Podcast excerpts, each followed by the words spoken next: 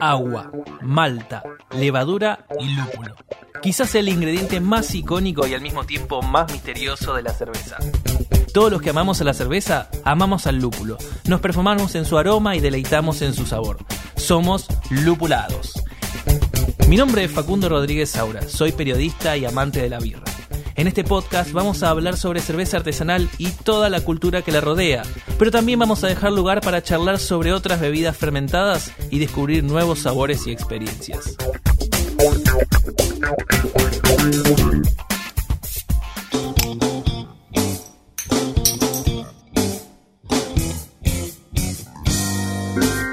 Buenos días, buenas tardes, buenas noches, bienvenidos al segundo episodio de Lupulados. De nuevo, gracias por estar con nosotros compartiendo esta pinta imaginaria, o no tanto si están tomando una escuchando este podcast, que como siempre digo es lo ideal. Y hoy nos visita una Birstagrammer, ¿sí? alguien que le encanta conversar sobre cerveza, visitar bares, eh, y vamos a charlar con ella como si fuese una charla de bar. Esto no va a ser una entrevista, la idea no es eh, un ida y vuelta de preguntas, sino generar conversación alrededor de algunos temas que ya le vamos a adelantar. Y ella es Flavia Quiroz. Seguramente la conocen más como Señorita Birra, arroba Señorita Birra en Instagram. Es un gustazo tenerte acá. ¿Cómo estás? Bien, todo bien. Muchas gracias por la invitación, Facu. Gracias por venir. bueno. Igual me siento un poco mal, porque ¿Por qué? no sé, siento como que eh, diciendo el nombre es como Se pierde la claro, magia. Es como el revelar la identidad, no sé, de Claro, Batichica, ir y por Ciudad Gótica gritando, ser, ¡eh, Bárbara. Gordon! Es raro, es raro. Pero porque todo el mundo que me cruza, en la- me cruza, sí, me- que me conoce, me dice señorita Birra, vos sos señorita Birra, pero sí, Flavia soy yo. Bien, bien, bien, bien. Pero bueno que no haya resentimiento, no haber revelado la No, no pasa nada. No, No digamos, por los bares no vas Mientras con... que no digas mi segundo nombre, que ese sí No lo me sé gusta, tampoco, así Mejor, que- no, mejor. Entonces Pero no. bueno, lo voy a tener que No investigar pasa nada. ahora que sé que no te gusta. No, no, deja, déjalo ahí. Eh, bueno, entonces no vas por los bares con un antifaz, digamos, para que no te reconozcan. No, si yo pues, siempre pongo la cara me- en mis historias y en las fotos que subo pongo, pongo y me muestro. Este, pero no, no es ningún este misterio Bien, quién soy. bien, bien. Contanos un poco, por si alguien todavía no te conoce, algún despistado, ¿hace cuánto arrancaste con tu Eh, identidad secreta? sí. O, de tu identidad birrera. En realidad sí, arrancó medio como en, en joda con amigos porque salíamos todos los días, bueno, no todos, pero casi todos los días, este, a, a tomar algo después del laburo y... Fue una joda y quedó, digamos. Claro, y quedó, Típico. y justo uno era, ¿cómo se llama? Era mm, community manager y me dijo, ¿por qué no te haces una cuenta o algo así relacionado con cerveza? Y empecé a investigar qué había en las redes y como no veía que estuviese representada la platea femenina del mundo cerveceril, este, dije, bueno, voy a hacer una, una cuenta y empecé a sacarle fotos a la cerveza, a la cerveza, eh, empecé a ir a más bares y a interesarme un poquito, de a poquito, como si fuese un hobby, más que nada del mundo de nada, todo lo que viene detrás de la cerveza. Claro. Para la pinta que te tomás hay un mundo Tal cual. enorme. ¿Y cuál es tu promedio de bares, digamos, en la semana? Más o menos, ¿cuántas bares Uh. vas y cuánta birra tomás? Es que hay semanas y semanas. Hay semanas Claro. que arranco el lunes y cuando llega el viernes digo, pará, tomé- fui, fui a tres bares, cuatro bares en toda la semana, ¿qué estoy haciendo? Eh, no, pero trato de recuperar.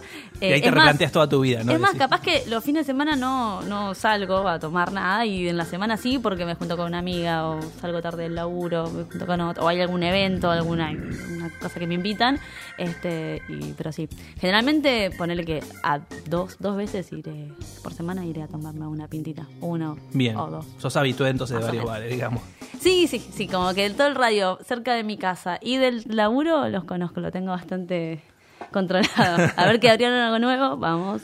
Bien, bien, bien. ¿Y qué tipo de contenido te gusta subir? Y generalmente, yo la, la- la realidad es que hablo siempre como consumidora porque no sé, no soy sommelier ni soy una erudita de la cerveza. Hablo generalmente como desde el punto de vista de consumidora, si me gustó o no la birra o el bar al que fui, si estaba tenía buena onda, sí estaba bien este decorado, la música estaba buena o si me sentí cómoda en el lugar, más que nada. Eh, pero sí, generalmente sí subo eso y de a poquito estoy tratando de meter algunas cervezas este, más así importadas, cosas así. Eh, pero si no, sí, siempre trato de todo lo que es craft. Bien. ¿Y hace cuánto arrancaste, me habías dicho? Hace eh, año y medio, más o menos. Ah, sí. Sí. Relativamente poco. Sí, sí, relativamente poco pasa que también tengo temporadas en las que no subo nada y después subo una semana, tres, cuatro días seguidos y después no subo nada. Es como que cuesta, porque cuando uno lleva una vida Claro, y tu identidad, Laboral. hablando de, de la vida laboral, tu identidad de día, digamos. de día, y eh, yo laburo, hago eventos para empresas, soy productora de eventos, Entonces, este, tengo a veces como épocas con mucho laburo y no, se me complica ir a tomar cervezas y poder este, actualizarlo, pero bueno, trato de, de llevar el ritmo, no bajar. Claro, sí, sí, sí. ¿Y la idea sería vivir de esto de alguna manera algún día de la cerveza o nada que no ver? creo, ¿quién Es- me va a pagar? O sea, Uno nunca sabe cómo es esto. Ojalá, yo en realidad si me mandan una latita, algo, yo soy feliz. No tengo, no me caso con nadie ni nada, pero no, es un hobby, es para divertirme y el día que deje de divertirme cualquiera, ni que fuera, este, dejo de hacerlo, pero sí, no, es así, para divertirse. Claro, eso es como eh, de día, digamos, la, la señorita Bárbara Gordon, Claro. que está con su trabajo en producción de eventos, y de noche la señorita Birra. Señorita Vierra. Bien. Buenísimo, dijimos que no iba a hacer una entrevista, esto simplemente No, no, era introductorio para, para que se conozcan eh, con los oyentes y conocer a, a la persona detrás del personaje. Pero ahora sí. la idea es hablar un poco sobre lo que nos gusta, ¿no? Que son los bares. Los bares y la cerveza y Exactamente. Entonces, nosotros solemos ir a muchos bares, ¿no? Sí. Nos gusta ir a tomar cervezas, conocer nuevos lugares. ¿Qué es lo que nos gusta de un bar? Más allá de que tenga buena birra, que es como un paso obligado para Sí. que un bar esté bueno. Pero Sí. más allá de eso, digamos, ¿qué es lo que está copado eh, de un bar? Por ejemplo, a nivel música. Sí. Y música, en realidad no soy mucho de juzgarlo porque a mí me gusta bastante de, to- de todo, escucho de todo, eh, pero sí que ponerle que no esté muy alta la música, esas cosas Claro, que no para. puedes hablar y gritas y llegas a tu casa afónico que te duele la garganta. Sí, sí, este, ¿Qué pasa? Este, más cuando uno empieza a tomar mucho, empezás como a hablar más fuerte, ¿viste? Te reís más fuerte y todo eso. Este, no, pero la música en, en sí, mientras que no tenga reggaetón, ponele. Claro, para mí eso no. Yo soy feliz. Mientras que. Que me ha pasado, para una vez fui a un bar Sí. en, por Palermo que tenía muy buenas canillas y pasaban, no sé, Daddy Yankee, no sé qué hay. Este, Nicky Jam. Y yo decía, ¿pero qué, qué hago acá? Y la birra estaba buena y me quería ir a la miércoles, pero bueno, nada. Sí, totalmente. Eh, yo Es creo- rarísimo eso igual. Creo lo mismo, para mí es re importante que la música no esté a un nivel eh, que no te deje hablar, porque en un bar Sí. vos- no es un boliche, digamos. Vos vas a hablar Claro, no, generalmente al se bar. confunde. Claro, si vos tenés la música muy fuerte, se te complica, tenés que ac- acercarte al otro, Sí. por ahí tiras la birra, es un garrón. Y sí, Pero yo con el tema música soy como más conservador, entre más comillas. Tranqui. No, no, o sea, No, que normal. Claro, o sea, como vos, reggaetón para mí no va con un bar, no. definitivamente. No va con cerveza. No va con cerveza, no sé, no va con un bar, no va con nada, más que con un boliche. Ahí está, perfecto. Eh, pero soy muy fan del rock internacional tipo de los 80, 90, Sí. eh, 70. Entonces, para mí, me encanta cuando voy a un bar y nos están pasando los Red Hot, los Guns, Sí, están está pasando bueno. Led Zeppelin, todo ese tipo de música. Y cuando siento que, uy, loco, esa es la playlist que yo tendría en Spotify. En mi bar. Claro, pero en un bar. Claro. Entonces ahí soy feliz yo. Algo que no, igual es algo que estuve viendo que se está poniendo como de moda y me da miedo, miedo, es que eh, eh, veo que hacen también en algunos bares ya empiezan a meter DJs, que hacen set de DJs. Sí, lo vi varias Rari, veces. Sí, lo tengo que confesar. Pero si le funciona, entiendo que también es eso, buscar nuevas consumidores y Claro. gente que se acerca al bar. Es raro, pero bueno, para mí va más con el rock, sí, rock nacional, rock Totalmente. internacional, nacional hasta ahí. Hasta un pop me banco, no es mi estilo Pop favorito. ochentoso. Claro, pero me lo banco. Hasta ahí. Claro. Claro. Sí, sí, pero ya sí, definitivamente retón para mí es como, en cuestión maridaje, no va con nada. No, no, no, olvídate, olvídate. Este, pero sí, es, es importante la música porque hace todo el contexto. Claro. Hace que te sientas cómodo, ¿no? Volvés al bar o no. Absolutamente. Y a nivel comida, ¿vos cómo lo ves? Eh, A nivel comida, yo estoy medio como medio cansada de las papas con cheddar. Ya está, chicos. Esperémoslo, vayamos a otro nivel, hagamos otra cosa. Este, mejoremos. Hay un montón de cosas muy ricas para comer. Eh, igualmente me encantaría aprender eh, de- sobre maridaje con, con Sí. las cervezas. El maridaje de la cerveza está, está, es interesante. Me parece que se debe, hay un universo también enorme ahí de cosas que se pueden este, juntar y es una fiesta de sabores. Pero bueno, en los bares me pasa eso. Ya Tal está. cual. Sí, sí, no hay mucha variedad de lo que es comida. No, Normalmente, o sea, es como decís vos, las papas, la hamburguesa, la pizza y casi que para de contar. Sí, que Eh, no va con algunos tipos de cerveza también. A veces comes algo que nada que ver. Pero, a ver, por un lado lo entiendo a nivel eh, económico, es mucho más sencillo hacer ese tipo de comidas que son Sí. eh, más sencillas de hacer, no requieren por ahí tanto laburo de, digamos, de, de diversificar Sí, mucho la chef, comida. tampoco necesitas un chef Claro. haciéndolo. Porque el tema de- del maridaje es que justamente vos necesitarías una variedad de comida importante como para poder combinar con las distintas cervezas que tenés, más pensar eso. Claro. Porque si tenés estilos rotativos, tenés que pensar que cuando rotás un estilo tenés que cambiar el maridaje. Es, Es un un laburito laburo. detrás. Pero sería interesante eh, Claro. poder ir a un bar y decir, bueno, ok, voy a este bar, pero voy a combinar cerveza comer y algo comida. con cerveza, Claro. no cerveza, claro. Exactamente. Es que en realidad justamente la mayoría de cervecerías apuntan a la cerveza y la comida sería, entre comillas, como un acompañamiento. Claro, claro, sí. Eh, pero bueno, también hay que ver a nivel económico por ahí cuánto rinde o, o cómo atraes a la gente, ¿no? Sí, también. Igual, Pienso que, ojo, pienso que si uno bien planteado andaría. Sí, sí, obvio. Eh, pero no como tantos que abren, qué sé yo, que están uno al lado del otro y hacen todo lo mismo e igual funciona. Y no, no, yo ya estoy medio cansada. Igualmente hay algunos bares que tienen buenas propuestas. eh, que tenés que, nada, a veces ir y, y probarte y a ver, jugártela. Bueno, me pido, no sé, estas empanadas de cordero desmenuzado que va f- por fuera de lo que es generalmente las babas con cheddar. Pero bueno, igual. Pero nunca están pensados en cuestión de maridaje. No, no sé. Eso es lo, que interesante no. que sería ver. Sí, Digo, no, no sé nunca, por lo menos no conozco uno que diga, bueno, ok, acá tenés estas comidas y las puedes marear perfectamente con estas cervezas Sí, y te no. indiquen bien. No. Algunos tienen sugerencias, qué sé yo, pero no deja de ser pizza, hamburguesa y, Sí. un par de cositas y más. para mí, otra cosa que me, me interesaría mucho que tuvieran las, las cervecerías es opción para celíacos de sidra. Yo tengo mi mejor amiga que es celíaca y en muy pocos lugares tienen este así una opción que no sea así cerveza eh, o tragos, Fernet, Claro. Campari. Sidra o hidromiel. O hidromiel, ahí, Ahí está. está. También es otra opción. este, pero mm, eso es algo que también deberían también me parece lograr un poquito más de que llegue Claro. para que haya para la gente celíaca. Claro, es difícil. variedad, sí, Yo con mi amiga. ¿sabes lo que es? La lucha de uh, qué tomamos. Bueno, vamos a tomar un café con leche. Yo sé, cualquier cosa, total, no puede tomar. O cerveza con, hecha con sorgo, que es para apta para hacer pero es horrible. No la probé. Me, ella me dijo, no, después de tomar cerveza, que tomaba siempre cerveza hasta que un día le dijeron, sos Claro. celíaca, fuiste, se terminó todo. Este, sí, cuando tomó la de sorgo me dijo, no, me quiero morir, Mira. esto es un bajón. Es bueno saber eso de, de primera mano. Yo no la probé todo nunca, ni creo que la probaría. Bueno, pero Salvo que, que, me digan que soy celíaca. ya está. que crucemos los dedos que no. no, no, por favor. Se termina señorita birra. Sí, olvídate. Se me termina el curro. La ambientación también es para mí importante. Eh, Sí, también la onda que tenga claro, en la general. onda. Viste Eh, que hay lugares que por la onda no funcionan. Como que vos lo ves y no te transmite nada. Sí. Y por ahí, no sé, las birras son buenas o no tanto o, o más o menos, pero creo Sí, que la hay, onda a es veces verdad. influye un montón en que haya gente o no y que eso hace que también el bar funcione o no. Sí, sí, sí. Hay uno que a una cervecería bar que es súper conocido y está re bueno, tiene muy buenas birras, pero yo entro ahí y no voy a decir nombres, ¿no? Pero y siento que Para lo malo no, soy una como que no sé, como que me siento que molesto.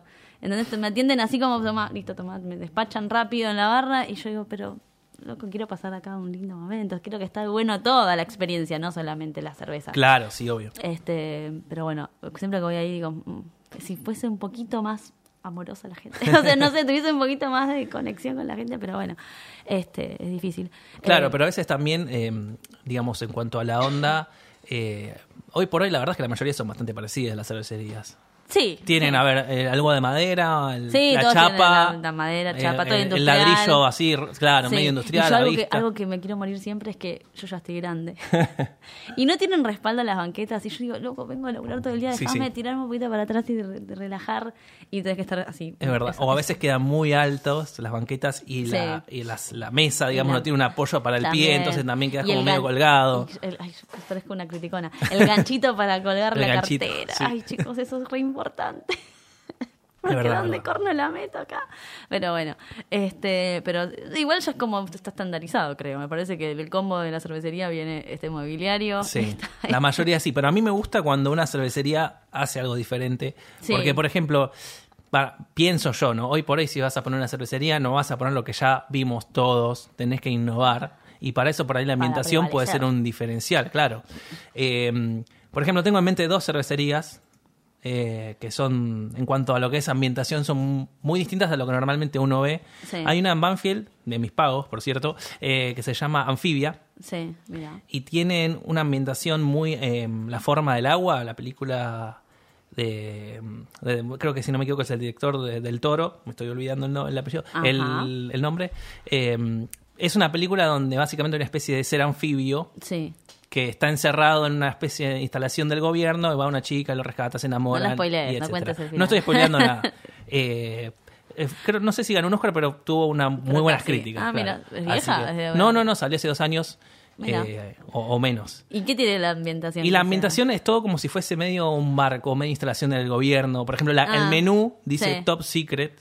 Sí. Y tiene una forma como si fuese uno de los em, ficheros de? Claro. del FBI. Este tipo temática. Muy temática. Sí. Después tiene unas pantallas con forma circular, como si fuesen las, eh, las ventanas de una especie de submarino o algo subacuático, donde hay una, eh, una, bueno, como es una televisión, están Sí. pasando un loop de este ser anfibio nadando abajo del agua. Ah, mirá vos, la, la flip- fliparon. Muy, muy. Los baños también tienen una onda así Mirá. muy, muy submarino. La verdad es que en ese sentido está muy buena. Mira, sé que hay una que es tipo también, no sé cómo se llama.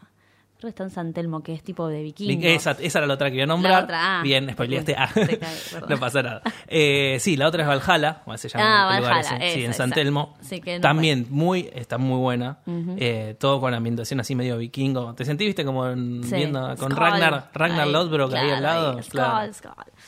Eh, también muy bueno, o sea, tiene uno en las paredes mapas, el- los asientos que son como de a cuatro o seis personas, es como si fuese un barco. Sí, un barco vikingo. Tal sí. cual. Tiene una mesa comunitaria grande, como si fuese la mesa del rey en el medio, un sí, trono. Eh, bueno, tienen hidromiel ahí. Yo fui a, eh, pobre, los voy a matar. Yo fui apenas abrió y me acuerdo que entré y era todo tan nuevo que había un olor a madera y pino que no podías estar. Claro. Y decía, ¿cómo hace la gente para aguantar? Y dije, bueno, voy a venir en unos meses cuando baje Claro, claro. No, Y no, ahora ya no tiene ese olor. Bueno, menos mal. Pero fui creo que la semana, a los tres días que había inaugurado, pobre.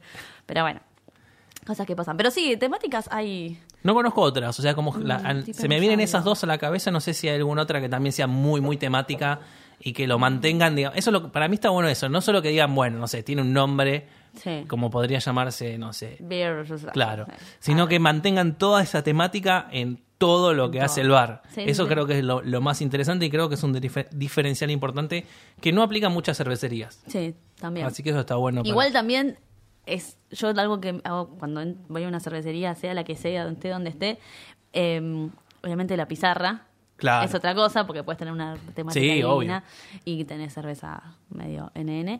Eh, la, sí, más que nada eso, la, la pizarra que tengan, las cervezas que vendan, eh, la cantidad de canillas y... No, más que nada eso, trato de ver, también eso es una de las cosas que miro en las cervecerías, porque trato de ver qué, qué estándar tienen de, de- con las, qué cervecerías este, trabajan, como para ver si está también le dan bola a esa parte, Claro. más allá de todo la... Igual yo banco que haya cervezas que no son las más conocidas también. Sí, obvio, obvio. Porque también está bueno descubrir. A mí me gusta mucho explorar cervezas. Entonces, si Sí. yo voy y siempre están las mismas 3, 4 marcas, como que me canso un poquito. A veces me gusta probar. que está bueno que estén porque sabe, uno ya sabe que tiene calidad ahí. Perfecto. Claro, por eso, eso como te da el parámetro. Después Claro. está en uno decir, bueno, a ver, voy a pedirme una de fulanito, hasta que la vi una vez en otro lugar, pero no me animé. Es como también un parámetro eso, saber también con qué, con qué cervecerías laburan. Tal cual. Otra cosa importante es el servicio. Sí. Porque vos dijiste. En cualquier igual. lado es importante. En cualquier lado, En obviamente. un café o en una... Pero en un lugar donde uno eh, trabaja constantemente con la atención al cliente, creo que es re importante. Eh, vos dijiste, bueno, que te atiendan como la onda, la verdad es que no está bueno. Sí, o que te sientan como que estás ahí. Claro, Estás ahí y molestás. O estás ahí de paso. ¿Sabes que no banco el que se usa en algunos bares que vos tengas que ir a buscar tu propia comida o tu propia birra? ¿Por qué? No sé, me hincha las bolas. Yo me quiero sentar, tomar Sí, una birra y sí, no también. tengo ganas de ir a buscarlo, de estar pendiente que suene el cosito o lo que sea. Sí, puede ser. Como que, dale, poner un poco de onda. Oye, sobre en un lugar Pero- muy grande capaz que te lo entiendo, porque la verdad Sí. es que se complica. Pero yo he ido a lugares que no son tan grandes que si no, tenés una moza o dos y Sí. me haces ir a buscar la comida, no, no tiene No, mucho a mí, sentido. A mí me gusta así pedir la cerveza en la barra porque ahí es cuando le decís, ay, ¿puedo probar aquella? ¿Puedo aquella? Y capaz que te cuentan algo de la birra. Eso está bueno. Pero por elección.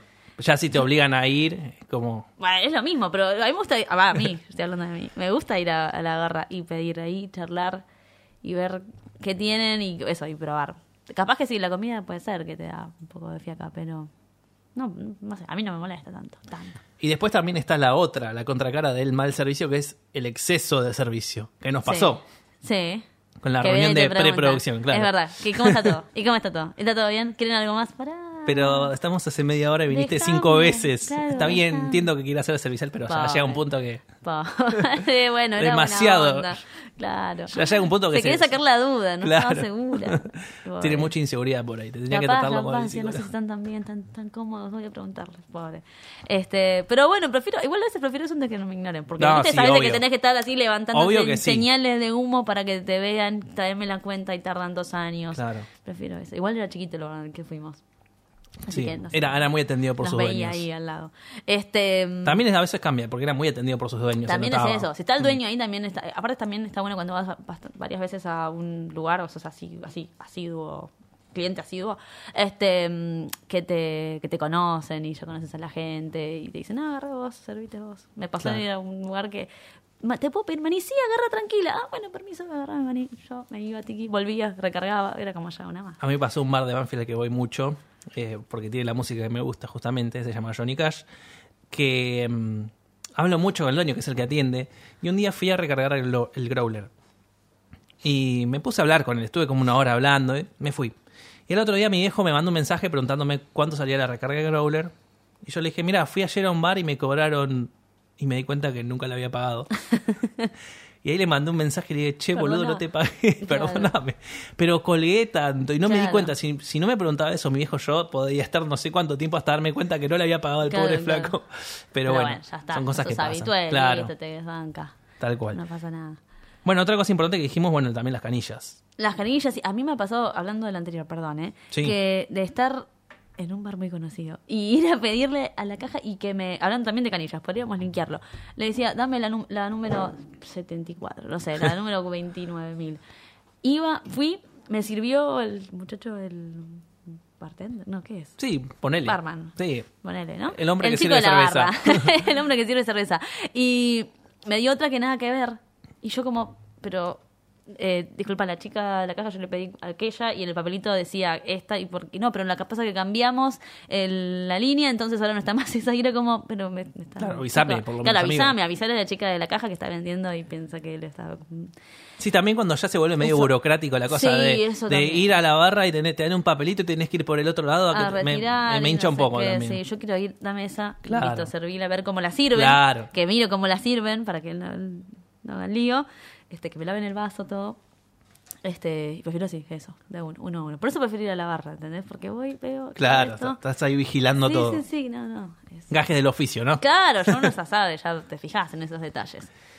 También está bueno para mí la variedad de canillas. Eh, Claro, Hoy por sí. hoy, sobre todo. Por ahí hace unos años era como, wow, un bar con 10 canillas, es un montón.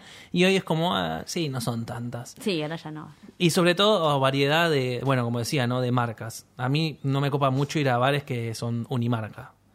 Como que sí, qué sé yo, está bueno para ir y probar, Las pero... franquicias Claro, la franquicia... famosas, grandes que. Exactamente, es como, bueno, sí, pero son todas la misma, no, no hay mucha variedad. No, yo creo que franquicias no voy casi nunca. No, yo, si puedo evitarlo, o sea, Sí. lo evito. Si voy es porque está cerca y justo, bueno, ya fue, no tengo ganas de caminar hasta la próxima que está a 15 Claro. cuadras. O no tengo ganas de quemarme y jugármela y hasta un lugar y que sea una porquería. Pasa. Entonces voy a una franquicia. Este, mm, pero bueno, nada. Hay que estar entre nosotros, hay que aceptarlas. Claro, sí, sí, sí. No, a mí, lo que pasa es que me aburre, me aburre, me gusta, a mí me gusta mucho probar distintas cervezas, distintas marcas, Sí, sí. distintos estilos. Entonces es como que si voy a, son las mismas dos o tres de siempre y ya las conozco y me pasa eso. Sí, no, yo generalmente cuando si voy a lugares así es con una, una amiga, a mis amigos que capaz que no les interesa mucho. Digo, bueno, para, para, antes que ir a cualquier lugar, vamos acá. Y prefiero, por- ¿viste? lo conocido, más vale bueno conocido que malo por conocer. Así que prefiero, este como segunda opción, es eso. Ahí estás. Ese ruidito. Guarda, guarda la espuma. Bueno, no delates que estoy sirviendo Ahora mal. que voy a servir yo, porque vos no me servís. Eh, bueno, no, no sé si te voy a volver a invitar, viste, porque ya estás deschavándome frente a, a- a los lupulados y lupuladas que nos están escuchando. Un poquito. Bueno, importante también es el tema de la el cuidado del producto de parte del bar. Sí, bueno, eso es otro tema. Porque Uf. A veces los cerveceros se mandan cagadas y las birras salen feas, pero a veces También. es el del bar el que se puede llegar a mandar Sí, todo el, el negocio. Este, em, sí, eso es importante. Y pero, viste, está. es- o sea, hay que tratar de. En realidad, a veces me pasa con amigos o familiares que me dicen, ¿y cómo yo sé que la cerveza está mala? Y si no tenés también mucha cultura cervecera es medio difícil darte cuenta. Entonces a veces como que un poquito abusan de eso. Que este, entonces como no limpian las líneas o no sé, te lo dan medio que de rebaja, consiguieron unos barriles y lo sacan a 50 pesos la pinta. Pasa, sí. El que no sabe, listo, Claro, lo, lo pasa, va toma, toma y después dice, uh, me duele la cabeza, uh, me, me partió el, esto- no, el estómago, lo que sea. Eh, pero es, es difícil. Pero nada, hay que... Por eso uno se va guiando por las cervezas que tiene. Claro. Un poquito, por lo menos no, no, no te asegura nada eso, pero te da la pauta. No, pero esto de la limpieza de las líneas es re importante. eh, Sí. Porque a veces una buena birra puede arruinarse porque es una línea. O sea, cuando hablamos de línea estamos hablando del circuito interno que va de Sí. la canilla al barril, las mangueras y todo eso. Todo eso de- debería tener una limpieza regular, al Claro. menos cada 15 días. Por lo menos te pido. Claro. Para que, eh, porque eso, imagínense, es- la cerveza básicamente, entre otras cosas, tiene agua y azúcar. Sí, es alimento. Claro. es- O sea, prueben Vivo. dejar eh, una botellita de cerveza artesanal sin tapita. Eh, O un vaso día. que queda ahí, o un vaso. el ahí al final. Claro, un día ah, eh, déjenlos en, el, en la cocina de su casa y fíjense cómo a las moscas le encanta eso. Sí, no. Eh, es, la verdad es que es, es complicado si no se limpia porque eso se acumula, se acumula Oh, mugre. miles de bacterias y En- miles de... todo. Exacto. Y eso puede, todo. puede cambiarle. Y tengo una anécdota con esto. Una vez en uno de los A bares ver. estaba sentado en la barra hablando con, con el hombre, el chico este que es el dueño del bar que les comenté que iba. Eh, y bueno, como en la barra siempre uno va y conoce gente, entonces me presenta este muchacho que era un checo que vivía en Argentina. Hace ya unos cuantos años, que vivía justo enfrente del bar. Entonces me puse a hablar con el chabón, qué sé yo. Y, y decía que una de las cosas re importantes que por ahí no se le da mucha bola en, en Argentina era el tema de la limpieza de las líneas. Sí. Que en, en República Checa, o sea, un país muy, Muy conocido por Sí. su cerveza, Sí. de hecho tiene como una especie de oleoducto de cerveza, o birraducto, digamos. Eh, es como que es muy común que le, le den muchísima bola, que vengan las mismas cervecerías a Claro, limpiarle la línea al bar sí. para que justamente el producto salga bueno. Y que cambia mucho el sabor de cerveza, que se- él se da cuenta si la línea se había limpiado eh, en el transcurso este de los 15 días o llevaba mucho tiempo sin, sin limpiarse. O sea que imagínense lo importante que es Sí, sí. para lo que es la calidad de la cerveza. Sí, te das cuenta, aparte de eso, si está limpia. Si venís tomando siempre, está limpia. Y te dejan de limpiar, te das cuenta porque cambia todo. Sí, es vital. Y vi un video muy asqueroso de limpieza de líneas. Ah, capaz el que yo también lo vi. Creo Creo, que lo habrás visto video. seguramente, sí. Que es, no, horrible. Claro, ahí se van a dar cuenta lo importante que es la limpieza de las líneas. Ay, no lo puedes creer. Tal cual. Bueno, básicamente les, les spoileamos el video. No, no, te- yo creo que tenías que subirlo después a las redes. Es buena, es Claro, buena decís, esa. hablamos de este video, mirá lo que es. Bueno, vamos a subirlo a Presta las redes atención, entonces, obvio. para que le- se les revuelva un poco el estómago. Claro. No, no, pero es, es importante y a veces eh, también, bueno, entiendo, a veces los bares para ahorrar costos, pero es algo vital. Si vendés cerveza, tenés que fijarte, tenés que cuidar el producto. Más que nada por el cervecero, el brewmaster que lo hizo y por tus clientes, porque también para que vuelvan, pero bueno. A veces uno piensa que es, no, la cerveza no tomo cerveza artesanal porque me cae, me, me hace doler la cabeza o me cae muy pesada o lo que sea, pero también viene, a- pasa eso también porque arrastras un montón de cosas en el medio.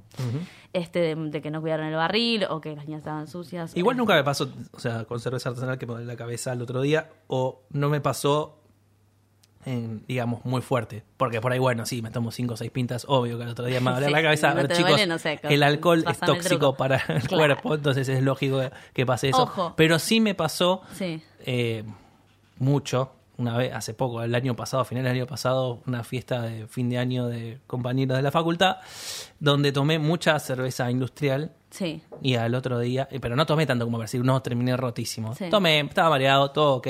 Pero el otro día dije, loco, esto es despropor- desproporcionado para lo que tomé. No, no, me pasa. Se me partía la cabeza. Sí, sí, sí, me pasa ya, ya eh, cerveza industrial. No puedo, no sé por qué, pero ya no puedo tomar, o sea, me hace muy, muy mal. Este, igualmente hablando de cerveza artesanal, me pasó de ir a un- una reconocida, un reconocido bar con- que tiene muy buenas cervezas, pero muy buenas, premiadas, multipremiadas. Después te voy a preguntar a qué bar, fuera Sí, obvio. Este, y, y yo había salido una birra y la vi que la habían publicado y dije, uy, quiero probar eso, es una locura, que es una colaborativa, qué bien, qué genialidad. Fui, la probé. Me acuerdo que había tomado una, eh, una cerveza, ante- una pinta de otra cosa antes, este, en otro lugar, y fue, esa fue la segunda que tomé. Y yo la tomaba y decía, esto, esto, está, esto está para atrás, pero bueno, es, es raro porque nunca tomé una de este estilo así con esta cosa. Bueno, capaz que es así, pero es raro. No sé qué, al otro día, o sea, me, acosté a la una y media de la mañana, que para mí es re temprano. Me- El otro día fue a laburar normal. Tomé dos pintas nada más y el otro día estaba que no podía, no, no, podía, o sea, no podía conmigo misma. Ah. Y después me dijeron, no, mira que justo esa, esa camada, no sé, esa, esa, esa Ese batch, sí. ese batch, este, salió con, salió con problemitas y no sé qué. Ya dije, lo loco, ¿por qué lo vendés? O sea, Alcoholes dale, superiores y- y fermentación a alta temperatura. Sí. Y yo dije, con razón, ¿viste? Esto tiene un porqué. Sí. Pero bueno, eh, no por eso hay que. O sea, me pasa eso, que me dicen, no, la cerveza artesanal me, me cae, me hace doler la cabeza, me cae muy pesada. Yo le digo, pero ¿por qué estás tomando mal la cerveza artesanal? Porque la buena cerveza artesanal te, no, te, no, te, no te cae tan mal. Tal cual. Mira que he tomado y he tomado. Nosotros que- lo testeamos. Sí, sí, sí. Pero por el bien de los demás, ¿viste? Para poder Claro. contarle estas cosas. Obvio, es así. Que no se coman estos garrones. Prueba y error, chicos, ya probé y ya está. ¿Y cómo podemos definir una buena birra? Eso es lo que tendríamos que pensar también, porque ya dijimos, Sí. bueno, en un bar nos gusta todo esto, más allá de, o sea, para la, la condición sine qua non, digamos, para Sí. que un bar sea considerado buen bar es que tenga buena birra. Sí. Entonces, ¿qué es una buena birra? ¿Cómo la podemos definir? Eh, ¿Cómo la definiría yo? Este, no, para mí tiene que ser redonda. es como que tiene que, ¿viste? una buena palabra, Sí. redonda, sí. Tiene que eh, todo estar este, este, balanceado y si no, tiene que predominar el. Si tiene, no sé, lupulada, que tenga un buen lúpulo, pero rico, que se sientan Claro. bien todos los. Pero justamente ahí la clave es balanceado, porque Claro. vos puedes ser una cerveza lupulada o amarga o muy alcohólica, pero los otros ingredientes tienen que estar ahí. tiene que estar ahí, pero si es lupulada, tiene que Exactamente. estar lupulada. Pero tienen que estar ahí para balancear y que no sea un exceso de lupulado que, que te haga imposible. Exactamente, Bueno. para completar el círculo. Exactamente. Para mí también es importante que, eh, por ejemplo, si vos declarás que tiene un estilo, o sea, si yo voy a un bar y veo una porter y pido una porter, para mí es importante que cumpla mínimamente con los requisitos de ese estilo. Claro. Para eso tendríamos que decir más o menos qué es un estilo. Básicamente un estilo se puede definir por las maltas que se usan, los lúpulos que se usan, la densidad que tiene la cerveza, aspecto, todo. el alcohol, Sí. todo lo que hace característico una cerveza. Entonces cada estilo, según la guía BJCP, tiene determinadas características. Entonces, yo consumidor, si yo pido una porter, espero algo con características similares a una porter. Si Sí, me dan sí. algo más parecido, no sé, a una Imperial Stout, y medio como me están traicionando. Sí, sí. E igualmente para el, el público general capaz que se escapa, pero para los que más o menos... No, pero incluso si no sabes mucho de birra, si estás acostumbrado a tomar porter, te Sí, va a chocar si te dan algo cuenta, que se va un poco de eso. claro. Pero lo bueno de todo esto es que en realidad, por más que no seas un profesional de la cerveza con conocimientos rudimentarios, Sí, la otra vez hablando con Foca Nunel, que, que vino en el episodio anterior, nos contaba eso, que uno cuando va a tomar una cerveza también se está capacitando. Y Sí, cuando ya va conociendo los estilos también de alguna manera se capacita, por más que no haya leído nunca la guía BJCP. por eso hay que probar, hay que ir probando. Exactamente. Y cuando Por- dicen, no, no me gustan estas, no, pero Probá. tienes que probar esto, vas a ver. Es más, me, me pasa con mis así, amigas, me dicen, no, pero yo la cerveza, no, vení que, vení que yo te lleve un y vas a ver que te, que te vas, vas a ver que hay un universo eh, de sabores y de aromas que tenés que, nada, ir este probando, es prueba y error. Una vez cuando en unas a veces me agarra como que digo, no, el Instagram tengo que seguirlo y me da mucha fiaca porque no tengo tiempo y que no tengo, no, no sé, no tomé nada. O capaz que tomé birra pero no le saqué una foto y digo, ¿qué? No sé. A veces solo, cuando tomas una birra solo querés tomar una birra y no sí, sacar una foto. digo, ya está. Y aparte me, me miran como diciendo, se va a sacar una foto otra vez, ¿te parece? De nuevo. Este, entonces, ¿cómo es? Ay, perdón, me fui. Nada, eso, como que trato de... No sé qué estaba contando. Yo tampoco, imagínate, si vos no Sí, sabés, no, no. yo menos No, no, bueno, este, nada, eso, hay que tratar de, de probar. de probar. Ujú, Tal cual. Y es, es importante también la complejidad para mí. Porque eso Sí. para mí es lo que diferencia, bueno, en las cervezas que son complejas, ¿no? Porque por ahí una golden, mucha complejidad Sí. no le puedes pedir. Pero eso por ahí es lo que diferencia una cerveza medio pelo de una cerveza buena. La complejidad que se puede sentir de fondo en cuanto a sabores, en cuanto a cómo se perciben los ingredientes. Eso es lo que hace interesante también Claro, la birra. sí. Sí, aparte eso es lo que tiene de probarlo. Es más, ahora yo últimamente agarro la, la guía de estilos de la BJCP y me abro una birra y la voy tomando buscando a ver si tiene más o menos, si, si sigue los parámetros que tiene Claro. la guía. Que es como estudiar. A veces Eso digo, estoy sí. estudiando. pero Es trabajo, vos tenés que decir que es trabajo. no, esto, pero yo y tomo nota y todo. Ah, ok, acá sí siento los sabores a ciruela y tiene como esta. ah, Está bueno, sí. Te, abre- te abre, te abre la cabeza. Sí, eso. sí, sí, es práctica. O ponerte con la guía de. Ya se me acuerda que estaba diciendo. A ver, retomo. No, que a veces cuando, no, eso, cuando digo, no, ya está, ya fue, y me dicen, no importa, vos seguí tomando y seguí tomando, y es como que es eso, tenés que ir probando y probando, pero bueno, es, es Es así. Tal cual. Y otra cosa. sí. No, decí, ibas a decir No, que hay que ir entrenando el paladar y con toda esa información. No, además porque- no es lo mismo ir a decir no porque yo voy a escabearme una birra, decir no, yo voy al bar a entrenar el paladar. Claro. Es como que te da otro estatus. Sí, Por lo menos no, no te, no te dan la fichita de Alcohólicos Anónimos. Exacto, sí, pasa, zafando. Y algo importantísimo de todo esto es que la cerveza no tenga lo que se llama off flavors o detrimentos. Los flavors. Es indispensable. Y sí. Que son los detrimentos? Básicamente son sabores y aromas que no se buscan o que no son deseados en el estilo de cerveza y que se deben generalmente a un mal proceso de elaboración. Sí. Pero si quieren saber qué son los off flavors, aguanten un ratito que ya volvemos. Lupulados. El sonido de la cerveza.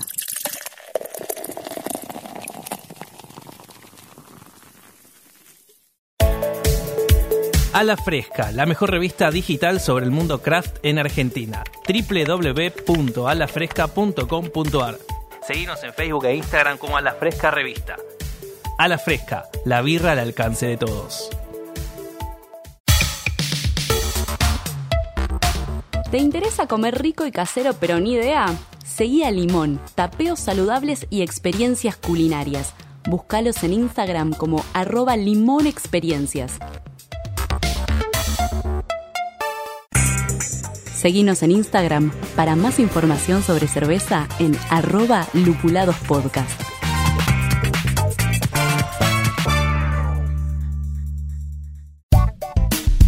Molicie Bebidas Artesanales mantiene hidratado al equipo de lupulados con su cerveza e hidromiel. Búscalos en Instagram como arroba Molicie Artesanal. Molicie, suena extraño, sabe increíble. Seguimos escuchando Lupulados. Seguimos con Lupulado, estamos charlando con Flavia Quirós, más conocida como Señorita, Señorita Birra. Sí. ¿Cómo te digo? O sea, ¿te digo Señorita Birra? Sí, señorita Birra. ¿Señorita para los amigos o...? Ya fue. Bueno, entonces Birra. seguimos charlando con señorita Birra, perfecto.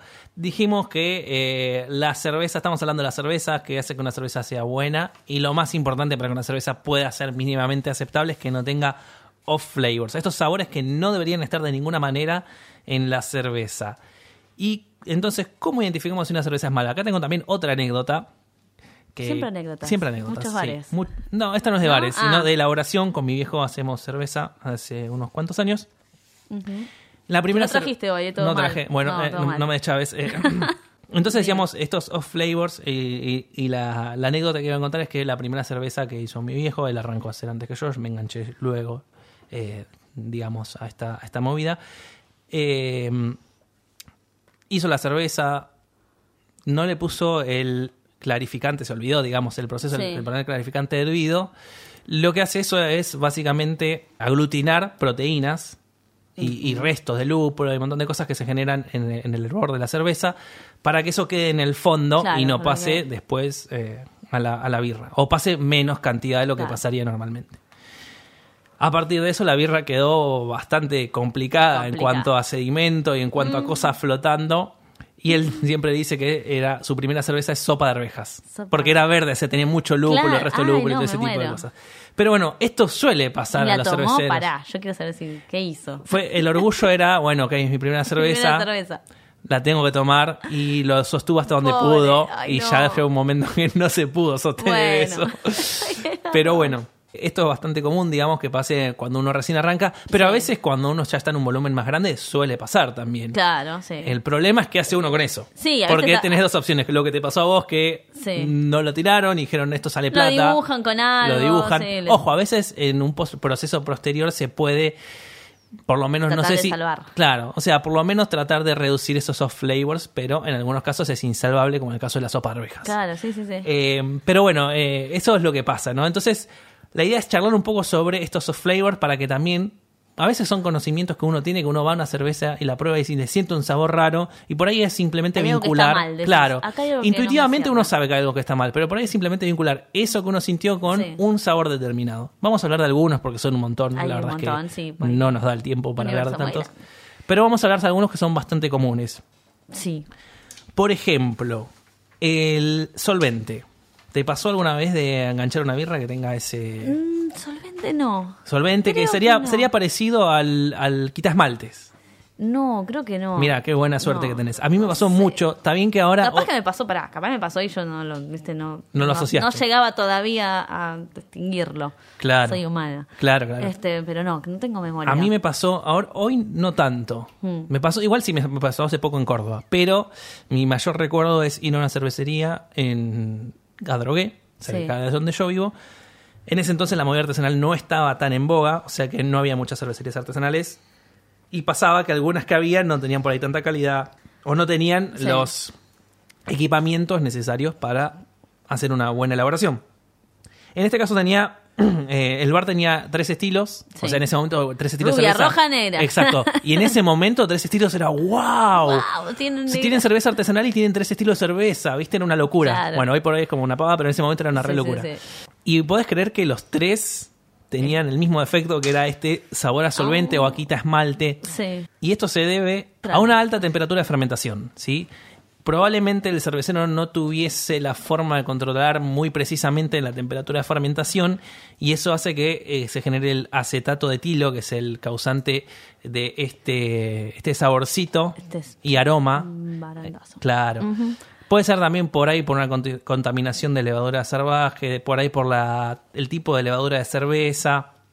A veces, digamos, en bajas concentraciones, Sí. ese es, lo que da es a un sabor medio frutado. Claro, es que en realidad hay algunos off flavor que para algunas, algunos estilos Claro. están como aceptados. Es importantísimo lo aclarar eso. Lo pueden tener, no tampoco Claro. a un nivel zarpado, en realidad, pero la mayoría, acepta. la mayoría lo tienen, pero en niveles o por debajo del umbral de percepción Claro. o Sí, sí, sí. muy en el límite. Pero en este caso ya era como Era muy demasiado. evidente. Claro, era como que lo tomás y decías, no, esto está mal.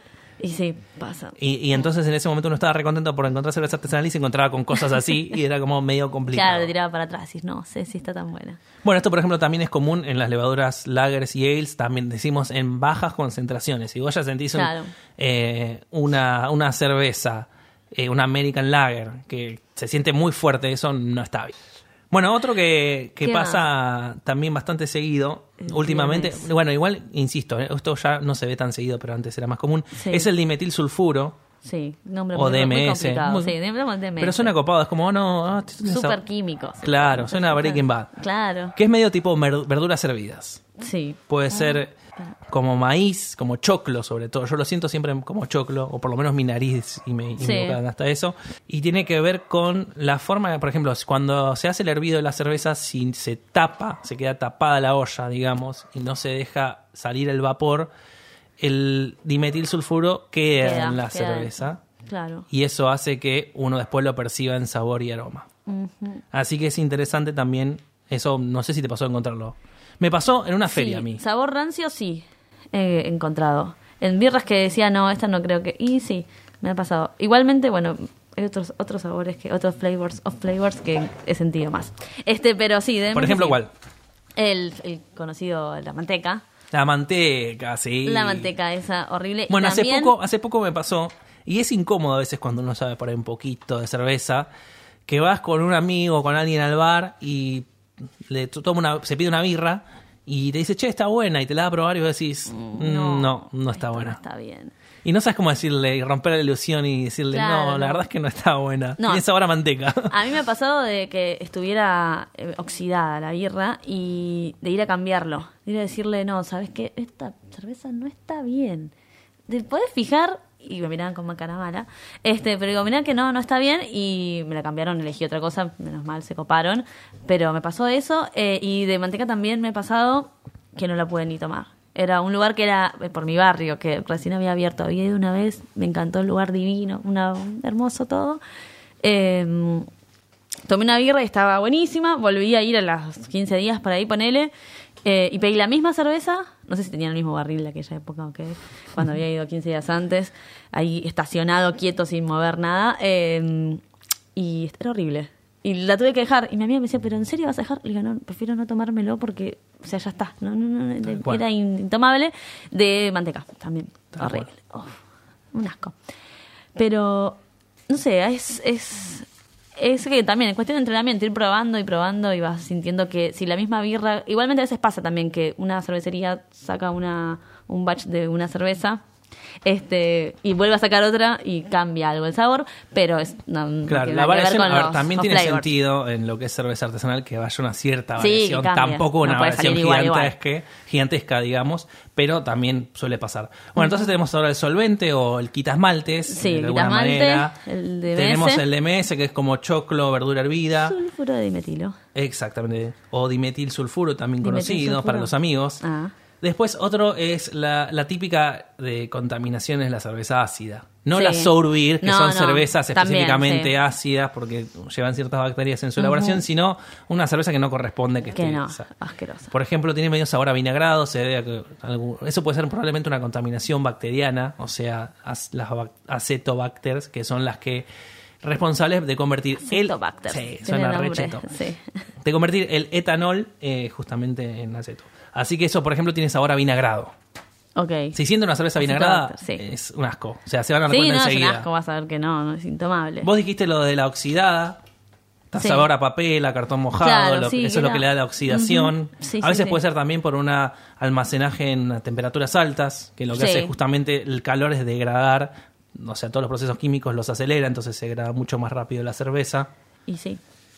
Y estos son algunos de los que más comunes que pueden encontrar. Sí, eso, pero perdón, ¿eh? quiere decir, hablando de esto último, Sí. este, eso también, o sea, puede ser, hay algunos errores que vienen desde la cocción, del momento de cocción, y otros que son del almacenaje. Ponele, puede haber que, pueden haber entregado la birra que estaba bien, llegó al bar y estuvo Claro. al sol, o estuvo dos Tal días cual. sin el- la temperatura correspondiente y te arruinó la birra. Y por ejemplo, bares que no son especializados en cerveza, que en lugar de tener una cámara de frío, tienen los barriles eh, con un enfriador, o sea, con- Sí. con, una serpentina por donde se Claro, pasa la cerveza y los barriles quedan a temperatura ambiente, sobre todo con este calor. La cerveza se degrada Y mucho cada más día rápido. que pasa, uf, Sí. va, cada hora, minuto. Bueno, ¿te Pero parece si vamos a las preguntas, a las respuestas, mejor dicho, de Instagram? Porque nosotros planteamos Exacto. Eh, señorita Birra, Lupulados y, y yo. En las eh, redes. Exactamente. ¿Cuál fue la peor cerveza que probaron nuestros seguidores a lo largo de su vida? ¿Qué características tenían? Como para poder charlar un poco de los soft flavors. Por ejemplo, Exacto. A ver. Luli y la Rosa nos contó. No lo mandes al frente, pará. Bueno, es en no, igual no dice, no nombra a nadie, ¿no? No, no. Ok, En Belgrano tomó una, una birra con sabor a detergente. pobrecita. Qué garrón, ¿no? Un garrón. Pero pasa. Bueno, esto Eso puede ser, por ejemplo, mal enjuague de los vasos. O sea, los vasos. Algo tan elemental Claro. y algo tan sencillo, tan sencillo puede fallar. eso. Puede ser que se, eh, en caso de elaboración, puede ser que la birra se dejó mucho en el fermentador durante, digamos, en la etapa de fermentación primaria, entonces eso también puede generar ese tipo de sensación en boca también medio jabonosa Ok. y, y de sabor. Igualmente es un tema también lo del lavado de las, de las pintas y copas y demás. Este, mm, porque, viste, está el, el conocidísimo, las de las burbujitas pegadas Tal cual, sí. a la superficie del, del- del- de la pinta, es como un clásico. Tal cual, Y es- sí. eso es como mi, Y- eso es como para mi tip cuando salgo con alguien que no toma cerveza, mis amigos, mi familia, le digo, esta pinta está mal lavada. Y queda como, ah, ¿en serio? ¿Cómo sabes? No, porque tiene las burbujitas. Y eso quiere decir que tiene grasa. es como, es, pero bueno, es igual también, todo suma a la experiencia. Entonces dices, apa, mira, acá nos están lavando Claro. bien las pintas. Y después por ahí no se siente en sabor o sí, no, no, no influye nada, no influye nada. Salvo influye- que quedó mal enjuagado. y- Salvo que quede mal enjuagado, pero bueno, es una cuestión de eh, la parte higiénica del lugar. Claro, es importante. Te tiran una puntita. Bueno, acá nos comenta Pablito. Eh, dice que una reconocida cervecería de San Telmo Chan, tomó una chan, birra chan. caliente y sin gas. Horrendo. Y sí, la verdad es que eso tiene que ver más con un mal servicio. Sí, igualmente a veces, viste, lo de la birra caliente es como una discusión, porque a veces me dicen, no, porque en otros países toman la birra caliente y acá se, a mí me gusta bien fría y helada y que esté fresca, le digo, pero las que se toman fría, fría, fría son las peores cervezas porque así anulan todos los errores y toda la asquerosidad que tienen, como las industriales, o sea, Claro. a tomarte una de la B larga, este, con 2, 3 grados menos es un asco. Este, hay cervezas que se toman como una temperatura también un poquito más distinta. Pero bueno, pobre, capaz que le había pedido una que tenía que estar bien fresquita. Claro, ese es el tema, ¿no? Depende mucho del estilo de cerveza, También. se, puede- se toma más o menos temperatura. Eh, Pero bueno, pero pobre. bueno, en este caso ya sí estaba caliente. Sí, sí. Y sin gas, Y sin gas, el sin gas te ya está complicado. Horrendo, como dice.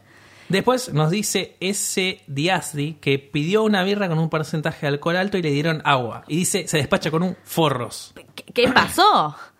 Claro. Ahí. Bueno, eso tiene que ver con, con lo Capaz que no lo hablamos de escucharon bien. estilos. No lo escucharon bien, estaba la música muy Claro. alta y pensaron que quería agua.